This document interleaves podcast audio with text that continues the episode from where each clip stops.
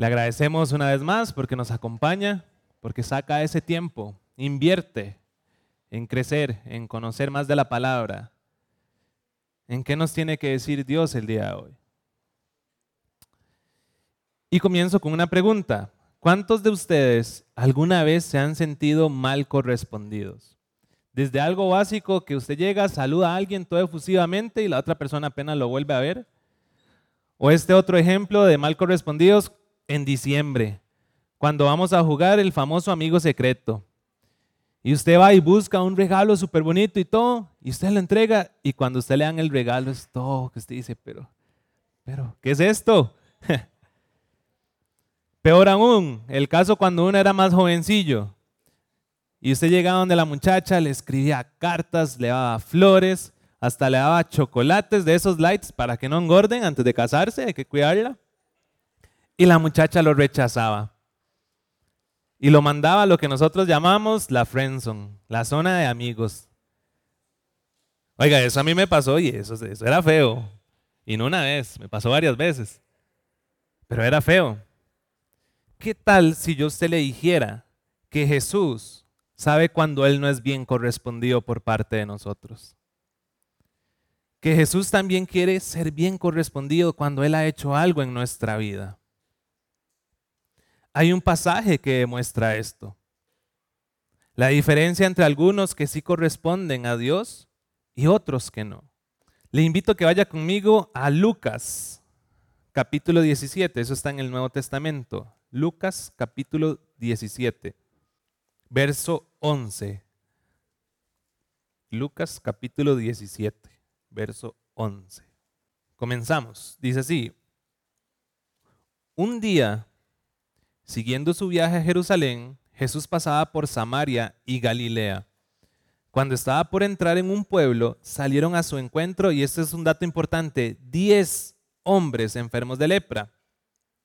Como se habían quedado a cierta distancia, y esto es importante también de recalcar, tal vez hay personas que ya saben que era la lepra porque tenían que estar a cierta distancia, pero me gustaría detenerme aquí por un propósito. Es bueno saber qué es lo que ellos estaban pasando para entender la profundidad de lo que Dios hizo en la vida de ellos. De hecho, hoy en día cuesta mucho ver esta enfermedad. De hecho, yo no conozco a nadie que haya sufrido lepra. Se dice que es una enfermedad antigua. En aquel tiempo era una enfermedad muy común y le ocurría tanto a hombres como a mujeres. Era una enfermedad incurable en aquel momento. Y antes eh, además de hacer algo físico, se consideraba algo espiritual. Se consideraba que Dios había rechazado a esas personas por algún pecado que ellos habían hecho. Y estas personas se tenían que apartar de la sociedad, se tenían que ir a otro lado. De hecho, como las ambulancias, ustedes han escuchado ese sonido, los carros se apartan, lo mismo ocurría con ellos. Ellos tenían que ir gritando, inmundo, inmundo. Y la gente se hacía a un lado. Tenían que estar a un mínimo de 10 metros de distancia de las personas a su alrededor. No tenían trabajo, no, tenían, no podían estar con su familia, no podían estar con sus hijos, con, sus vecinos. Hay gente que dice que por suerte y con quien no tenía que estar era con la suegra, pero eso es un mal chiste que dicen por ahí. Como en este caso, se unían ellos. Si ustedes ven, eran 10 ellos se unían y muchas veces los mandaban a vivir en una montaña, a una cueva. Y era una enfermedad muy dura. Porque no solamente afectaba físicamente, sino también con consecuencias sociales. La lepra afectaba directamente la piel y era de un pronto a otro se estaba dormido y cuando despertaba su nariz se puede haber caído, se caía en pedazos el cachete, los dedos. Era fea esta enfermedad. Y conforme pasaba el tiempo y si esta persona no se sanaba, llegaba a la parte interna, a los órganos internos, y se empezaban a infeccionar. Y entre más uno estudia esta enfermedad, a mí se me iba apareciendo más algo y era el pecado, que empieza poco a poco, primero por fuera, y luego nos va a comiendo por dentro. Si ustedes ven, ellos estaban a una distancia y desde ahí fue donde gritaron. Y lo mismo nos ocurre a nosotros con el pecado. Nos genera una distancia de Dios. Cuando realmente lo que deberíamos de hacer es apartarnos del pecado y acercarnos a Dios. Ahora bien, después de haber visto eso, dice en el verso 13, gritaron, como estaban a una cierta distancia, gritaron, Jesús, Maestro, ten compasión de nosotros. Al verlos, les dijo, esto les contestó Jesús, vayan a presentarse a los sacerdotes. Esto que Jesús dice, esta respuesta, lo que significa es los sacerdotes del templo judío eran las personas que decían si una persona ya se había sanado de la lepra o no. Ellos los agarraban, los examinaban, veían cómo estaban y si ya estaban bien tenían que hacer unos ritos y todo, pero ellos eran los que decían, ya usted puede volver, ya no tiene lepra. Entonces cuando Jesús les dice eso, ellos entendieron que iban a quedar sanos. Por eso se fueron. Sigue diciendo la Biblia. Resultó que mientras iban de camino, quedaron limpios. ¿Y sabe qué es lo más hermoso familia? Que ese Dios que hizo ese milagro en la vida de ellos puede hacer el milagro hoy en su vida.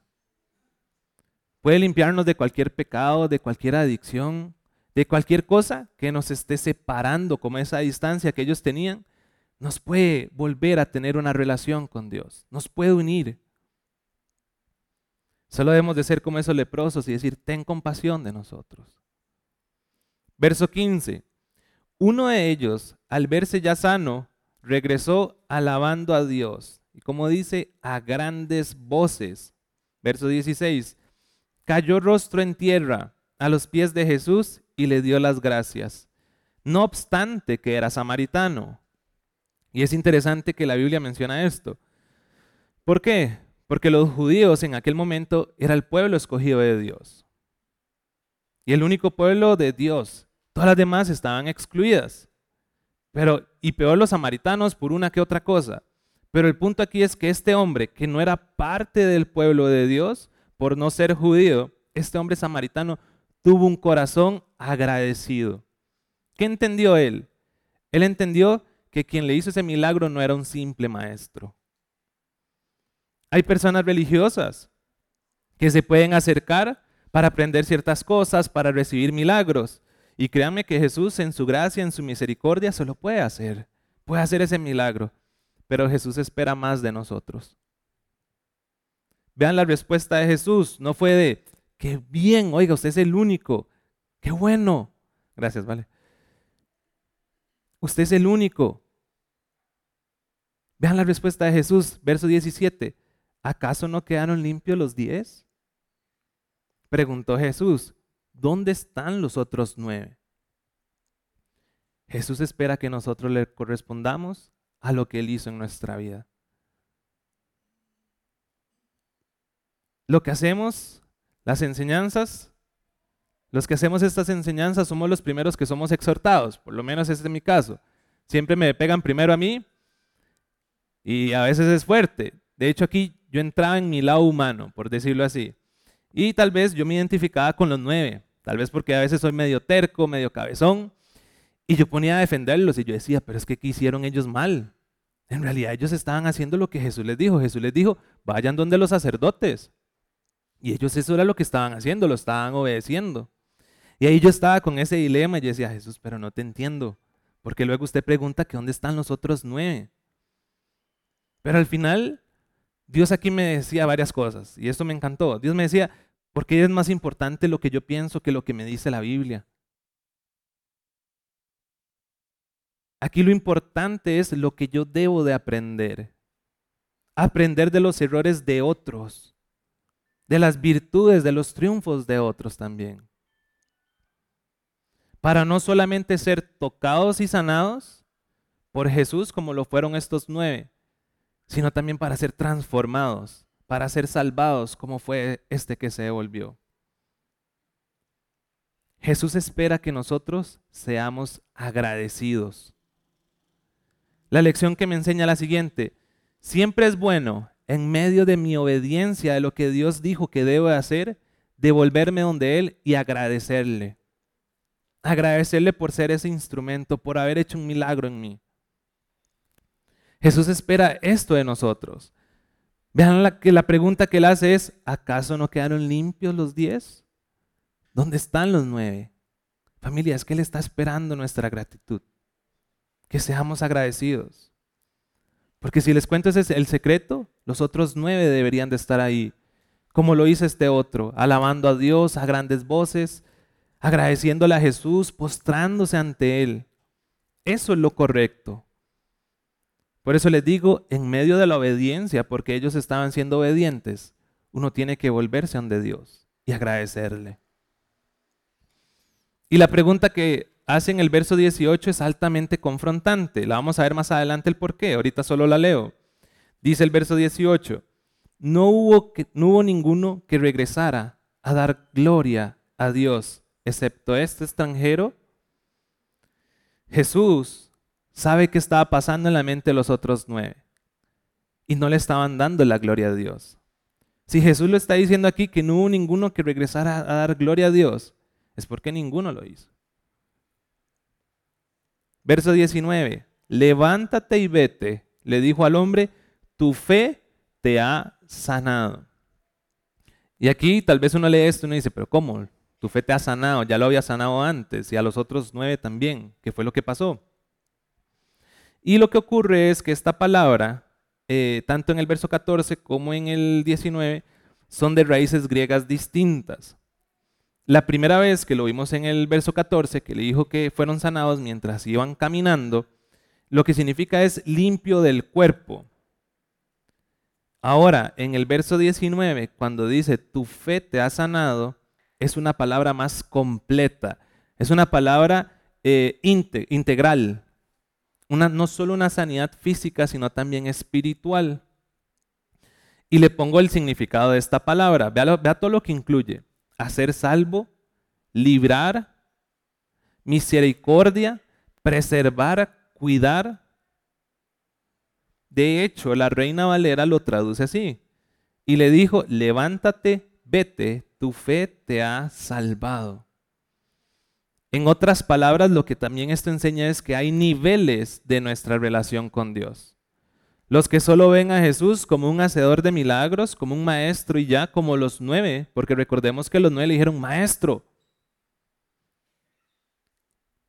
Y puede que esas personas vayan a ver milagros, por pura misericordia de Dios. Pero hasta ahí llegan. Es el típico, qué buena que estuvo la enseñanza, y listo, pero no cambia su forma de ser. No aplica nada de lo que aprendió. Oh, qué buen milagro, miren, ya que limpio de lepra, ya no tengo nada. Pero la Biblia nos enseña que los que se voltean para reconocer que Jesús, a Jesús como Dios y le entregan sus vidas van un paso más allá. Y yo pienso que todos queremos dar ese paso más allá. Queremos no solamente ser liberados, sino también sanados y salvados. Y me explico. La Biblia dice que Dios da cosas buenas a justos e injustos que Dios puede hacer milagros a cualquier persona, que Dios puede perdonar a quien Él quiera. ¿Y saben quién sabía esto? Jonás. No sé si usted se recuerda la historia de Jonás, que él no quería ir a Nínive y todo el asunto.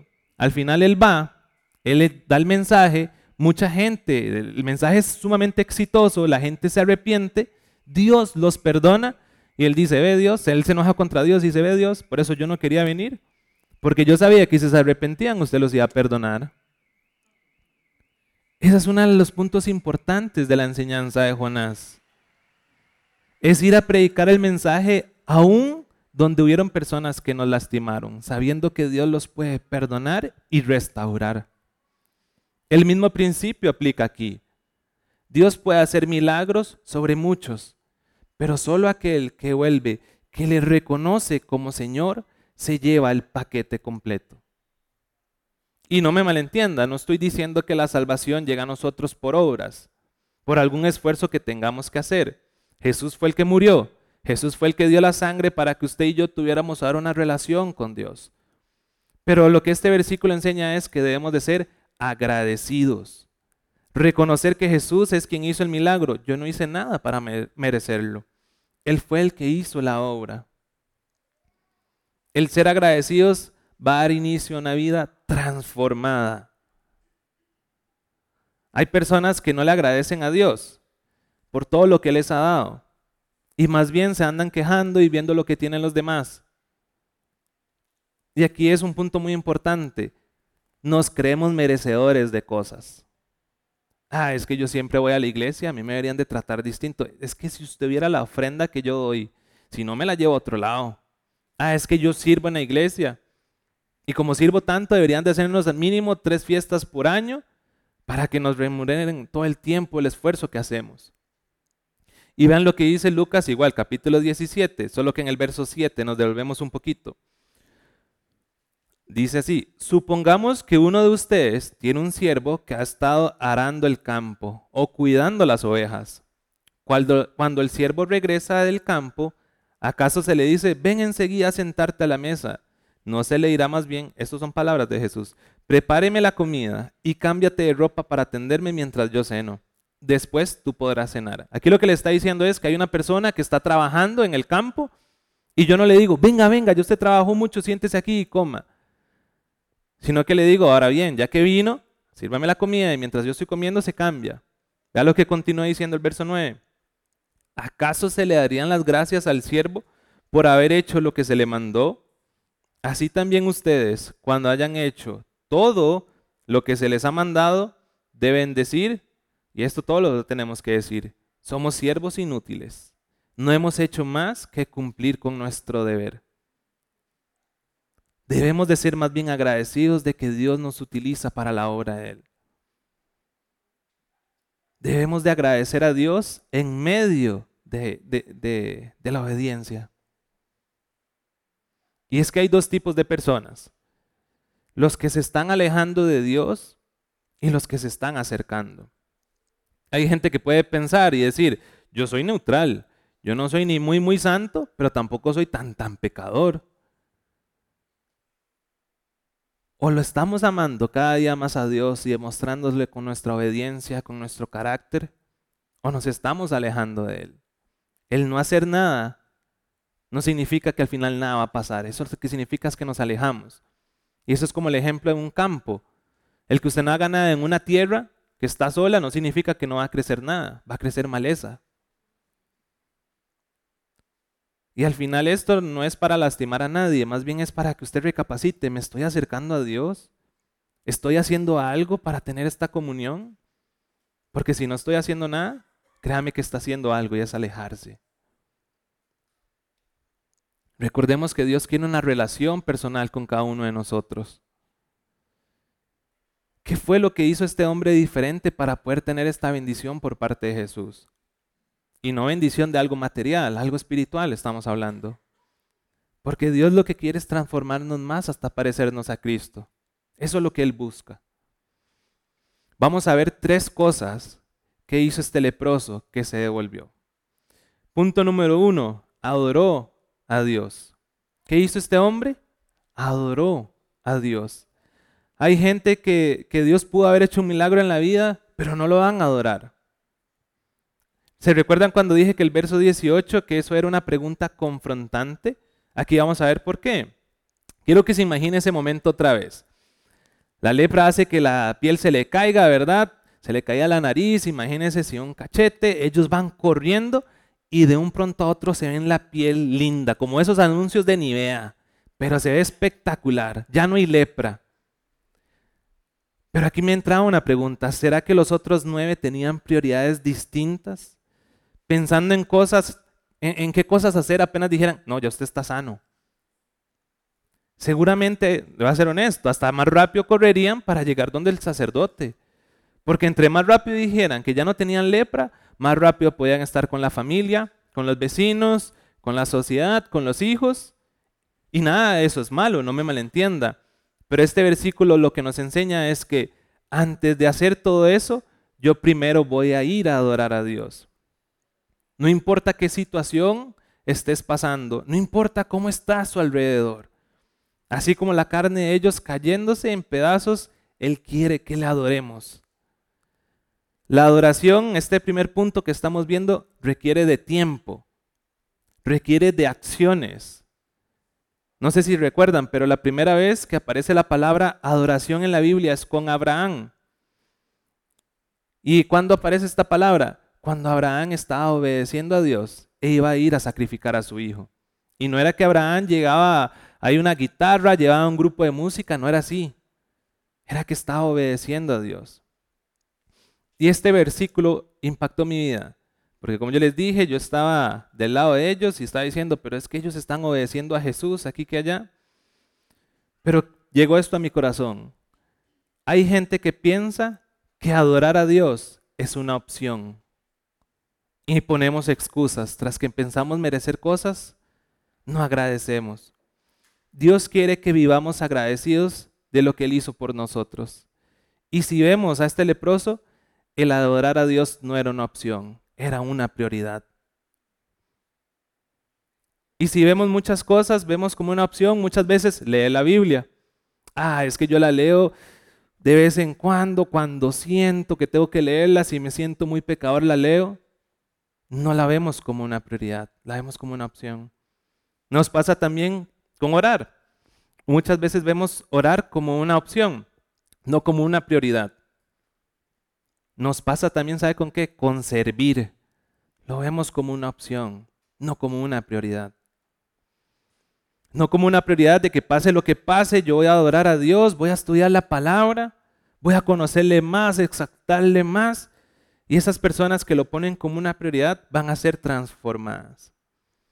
Vea qué lindo lo que dice Salmos 145.2. Y yo pienso que todos deberíamos de ser así. Cada día te, te bendeciré y alabaré tu nombre eternamente y para siempre alabaré tu nombre eternamente y para siempre. Familia, antes de ser un ingeniero en sistemas, un agricultor, un maestro, un profesor, una mujer, un hombre de negocios, un carpintero, un albañil, cualquier cosa, antes de hacer cualquier cosa, debemos de ser un adorador.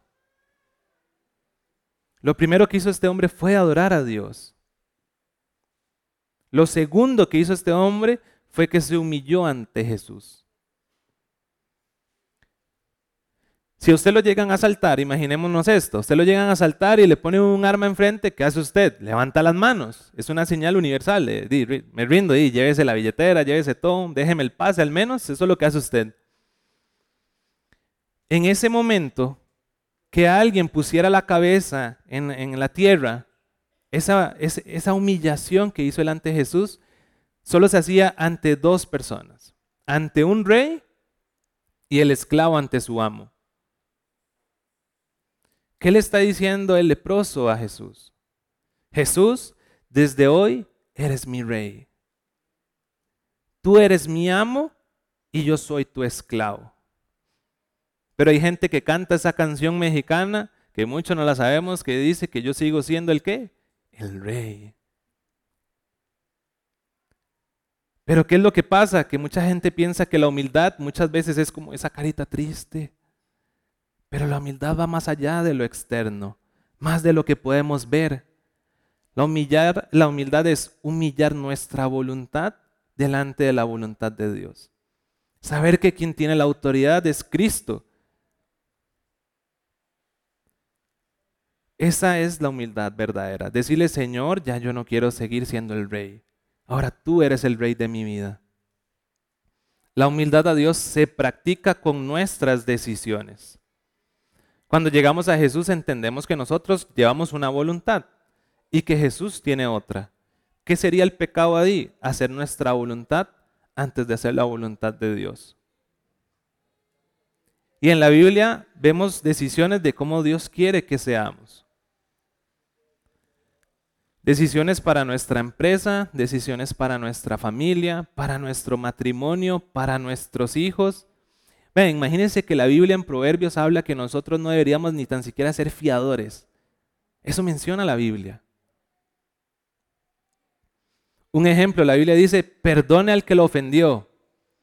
Pero muchas veces las personas dicen, es que si usted supiera lo que él me hizo, es más, usted me apoya y vamos a buscarlo. Ah, pero entonces usted sigue siendo el rey.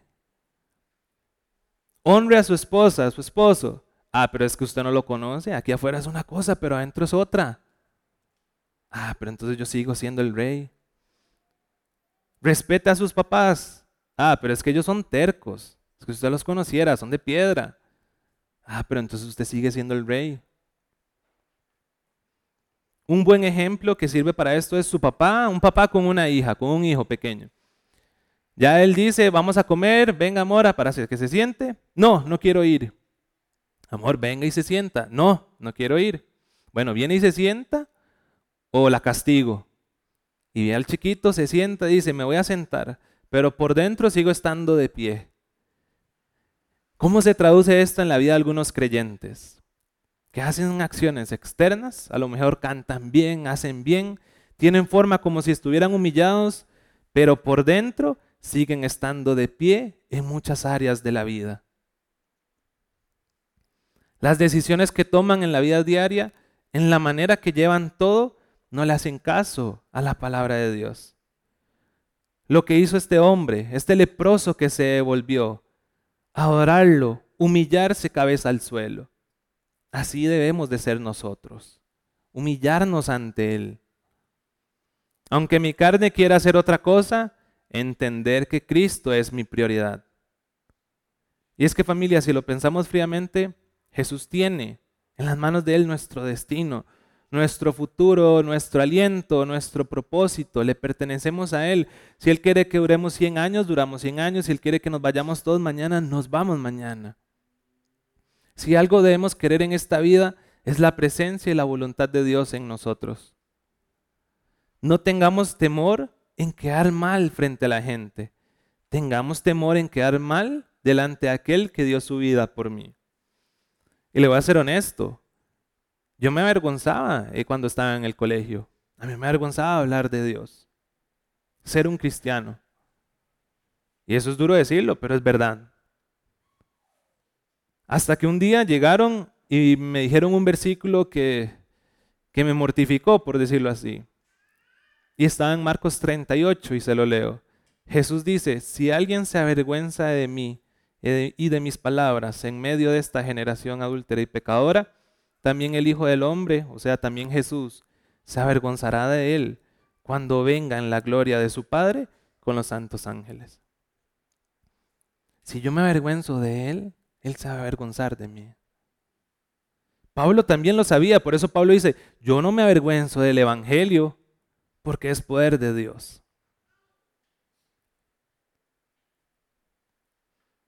Entonces, vimos que lo primero que hizo fue adorar a Dios, lo segundo que hizo fue humillarse ante Jesús. Y vamos a ver lo tercero, y con esto termino. Él agradeció a Jesús. Ahora bien, la adoración requiere tiempo, requiere decisiones. La gratitud requiere una acción, requiere una ofrenda de gratitud. Ustedes han leído algunos salmos y los salmos dicen, entraré por tus puertas con gracias. No, no, dice con acción de gracias. Seguramente esos nueve se vieron limpios y cuando se vieron limpios seguramente se sintieron agradecidos. Y mucha gente se siente agradecida, pero sentirse agradecido no es agradecer. Agradecer requiere una acción, una ofrenda de gratitud. Este hombre regresó y la única ofrenda que tenían eran sus palabras. En el verso 15 dice, venía alabando a Dios a gran voz. Verso 17, cayó a los pies de Jesús y le dijo nada más, gracias. Usó su voz, sus fuerzas. No sé qué tan lejos iba cuando ya había visto que había quedado sano. Pero en gratitud volvió aquel que lo había sanado. Vean, nosotros antes vivíamos, mi esposa y yo, en desamparados, en una torre de cuatro pisos y no había ascensor. Y entonces muchas veces, digamos, ya estamos listos, bajamos y estamos en el, en el parque donde teníamos el carro y se nos había olvidado algo. Oiga, da una pereza subir que jugábamos piedra, papel o tijera, el que perdía subía.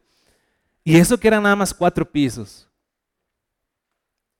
Ahora bien, pongámoslo en este ejemplo. ¿Cuánto tiempo está utilizando este leproso para en lugar de donde ya llegara al sacerdote le diga, ya, usted está limpio, puede volver donde su familia? devolverse donde quien lo sanó. Eso es como que usted vaya en la pista de aquí a San José y en media pista usted se dé cuenta del milagro. Ya usted quiere llegar a San José porque sabe lo que eso significa. Pero para él era una prioridad devolverse donde Jesús. dar, dar vuelta en U. El agradecimiento se ve reflejado con nuestras palabras, pero también con nuestras acciones. Él no solo lo pensó, él actuó. Hay muchos cristianos que se conforman con no tener lepra. Dan buenas apariencias, pero Jesús quiere hacer la obra completa. Y ahí es donde, nosotras, donde nosotros nos toca entregarnos a Él. Pero ocupamos tener ese agradecimiento, esa humildad. Que Él sea nuestro amo, decir, yo te pertenezco. Ya no es mi cuerpo, porque ahora anda eso mucho por, por las redes. Es mi cuerpo, mi decisión. No, no es mi cuerpo. Vea Romanos 11, 36 lo que dice. Porque todas las cosas proceden de Él y existen por Él y para Él. Así sea la gloria por siempre. Amén. Y Romanos 12 continúa diciendo, por tanto, hermanos, tomando en cuenta la misericordia de Dios, les ruego que cada uno de ustedes, cada uno de ustedes, en adoración espiritual, ofrezca su cuerpo como sacrificio vivo, santo y agradable. Y yo decía, pucha, tenemos que ser como un sacrificio vivo, como era entonces el sacrificio en el Antiguo Testamento. Entonces me volví para ver cómo era. Y agarraban, por ejemplo, un corderito, un animal, le cortaban la cabeza, esperaba que se le que se saliera la sangre, que se desangrara. Lo cortaban en pedazos, le agarraban y le quitaban la piel o el cuero. Luego las patas y los intestinos se los lavaban en agua. Luego eso se lo entregaban al, al sacerdote. Él lo ponía en el altar, prendía la leña y empezaba a poner las cosas. Ponía la cabeza, ponía las patas, los intestinos, las partes que habían hecho el cordero y la grasa. Y nos dice que nosotros tenemos que ser un sacrificio vivo. Debemos de ser. Es más, si ustedes se ponen a pensar, los discípulos entendían esto. ¿Por qué? Porque ellos vieron a Jesús dar la vida por nosotros. Y ahora ellos, para continuar ese mensaje, sabía que si les costaba la vida, iban a darla. Y de los doce se registra que los once murieron. Pablo decapitado, Pedro crucificado al revés, el único que no fue Juan el, eh, Juan, Juan el discípulo amado. Pero todos dieron la vida. Debemos de tener a Cristo como una prioridad, porque muchas veces vemos y tomamos decisiones que nos gustan a nosotros. Los valores determinan las prioridades y las prioridades determinan el éxito que yo voy a tener. Y aquí voy a hacer un ejemplo que me encantó un montón, que lo hizo Ricardo Salazar. Y yo dije, la verdad está genial para hacerlo. Él agarró una camisa y él se la puso. hizo lo siguiente. ¿Qué pasa si yo hago esto? Mi primer botón lo pongo donde no va y lo pongo acá. Y estas son mis prioridades. ¿Qué pasa si yo hago esto? ¿Cómo voy a andar por la vida? Tal vez los otros botones van a entrar en el ojal. Pero esta no, está bien acomodada las prioridades. Si ustedes ven, van a quedar prioridades por fuera que no deberían. Hasta que me recompongo y empiezo a echar para atrás, empiezo a desaprender lo que tengo en mi mente y empiezo a reconocer que he hecho mal. Y cuando pongo mi primer botón bien, que debe ser Dios, todos los demás botones van a empezar a calzar. La Biblia dice, busquen primeramente el reino de Dios y su justicia. Todo lo demás va a ser por añadidura. Y si ustedes ven, ya van a calzar bien. Pero debemos de acomodar nuestras prioridades. Hay gente que dice ser cristiana, pero no lo demuestran. No nos doblegamos frente a la voluntad de Dios. Porque la religiosidad es aparentar una cosa, pero en realidad nos estamos alejando de Él. La santidad es acercarnos, entregárnosle, entregarle nuestras decisiones y agradecerle. Y yo me ponía a pensar, ¿qué es lo que tal vez nos ha pasado? ¿Qué es lo que falló? Y lo que se me venía a la mente era Apocalipsis 2. Y se lo leo para usted en la traducción lenguaje actual. Estoy enterado de todo lo que haces. Sé que por obedecerme has tenido muchas dificultades. También sé que las has, soportado con mucha paciencia y que rechazas a los malvados. Vea todos estos cheques que esta persona Has puesto a prueba a los que no son apóstoles, pero dicen serlo, y has demostrado que son unos mentirosos. Has sido paciente y por obedecerme has sufrido, pero aún así no te has cansado de obedecerme. Vea lo que dice el 4. Sin embargo, hay algo que no me gusta de ti. Y es que ya no me amas tanto como me amabas cuando te hiciste cristiano. Por eso acuérdate de cómo eras antes y vuelve a obedecer a Dios. Pucha, qué duro. Pero la Biblia también me dice que si no hago las cosas con amor, de nada sirve. Familia, volvamos a ese primer amor. Le repito los tres pasos. Adorémoslo. Saquemos de nuestro tiempo. Humillémonos delante de Él. Pero no solo por fuera, sino también por dentro. Que nuestra voluntad sea la voluntad de Cristo. Y tres, agradezcámosle por lo que ha hecho en nuestras vidas. Pongamos en orden nuestras prioridades.